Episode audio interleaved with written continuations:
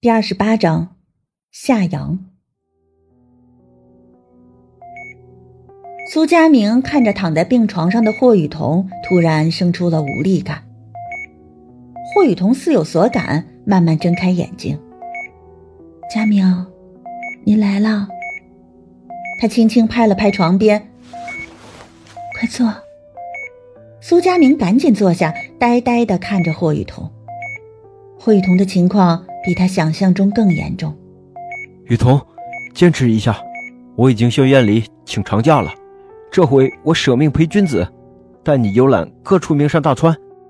这几天他心急如焚，恨不得立刻辞职，可为人师者总不能耽误学生的前途。佳明，别请假了，你还是更适合待在学校里。霍雨桐笑着说：“你带的研究生里。”真有人剃头了。顿了顿，他再度开口。苏佳明勉强笑了笑：“真的，我还带他们来看你了呢。”朝门外招了招手，立刻有五个小鬼涌进来。霍雨桐瞪大眼睛细看，发现里面居然还有个小女生。小女生长得十分清秀，笑起来眼睛很亮，在大家聊天的间隙，不时的偷看苏佳明。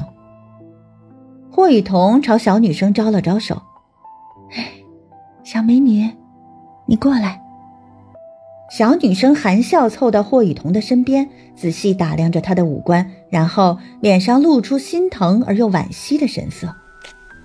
“你果然像老师说的那么美。”霍雨桐微微一笑：“佳明是你的老师。”小女生忙说：“我马上就毕业了。”到时他就不是我老师了。话音刚落，他自知失言，顿时涨红了脸。幸好除霍雨桐之外，剩下的都是钢铁直男，没人察觉到小女生细腻的心思。叫什么名字呀？霍雨桐问。夏阳。小女生脆生生的作答。霍雨桐由衷的赞叹道：“这个名字真好，夏阳。”夏日暖阳，他朝夏阳勾了勾手指：“你凑近点，我有话问你。”夏阳附耳过去，也不知霍雨桐说了什么，他的脸涨得更红了，半晌点了点头。霍雨桐在他手上写了几个字，夏阳又惊又喜，眼中满是感激的神色。苏佳明见状，有些好奇：“你们说什么悄悄话呢？”霍雨桐笑着说：“秘密。”他不动声色的打了个哈欠。苏佳明赶紧把几个小鬼头赶走了。佳明，最早说你光头好看的是夏阳吧？霍雨桐问。苏佳明点点头。你这么快就知道他的名字了？霍雨桐盯着苏佳明，只是笑。苏佳明被他笑得头皮发麻，赶紧告饶：“雨桐，别跟我打哑谜，你到底在笑什么？”霍雨桐这才开口：“笑你好事将近啊。”苏佳明一脸的懵逼：“什么好事？”霍雨桐索性把话挑明：“你觉得夏阳这个女孩怎么样啊？”苏佳明顿时醒悟，焦急地说。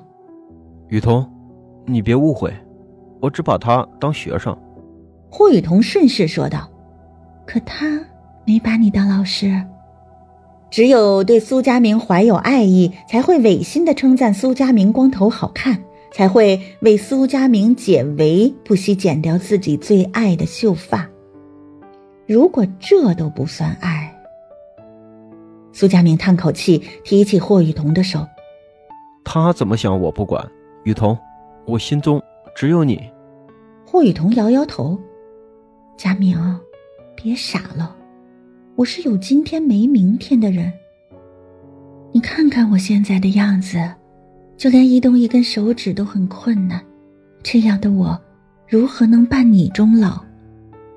这几天我一直考虑该如何劝你，正好今天看到了夏阳，我终于放心了。”这女孩子名如其人，灿烂的如夏日暖阳，跟你的性格很搭，日后必成良配。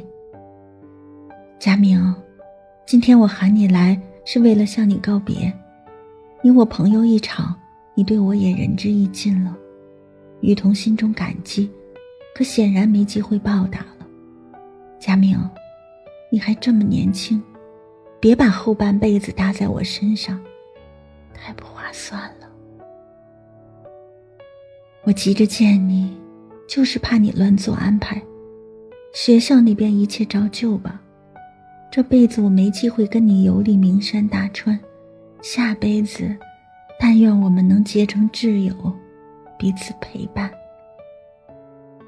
沉默良久，苏佳明苦涩的笑了。结成挚友，所以下辈子你只想把我当朋友。说了这么多，雨桐，你心中最爱的仍是齐光远。你真的好偏心。霍雨桐点点头。或许是吧，反正我也是个将死之人，就算失去我，你也不算吃亏。苏佳明长叹一口气。你始终不肯相信，在我心中。他把后面的话咽了回去。人家已经拒绝的这么明确了，他又何必继续表白，给人徒增烦恼呢？佳明，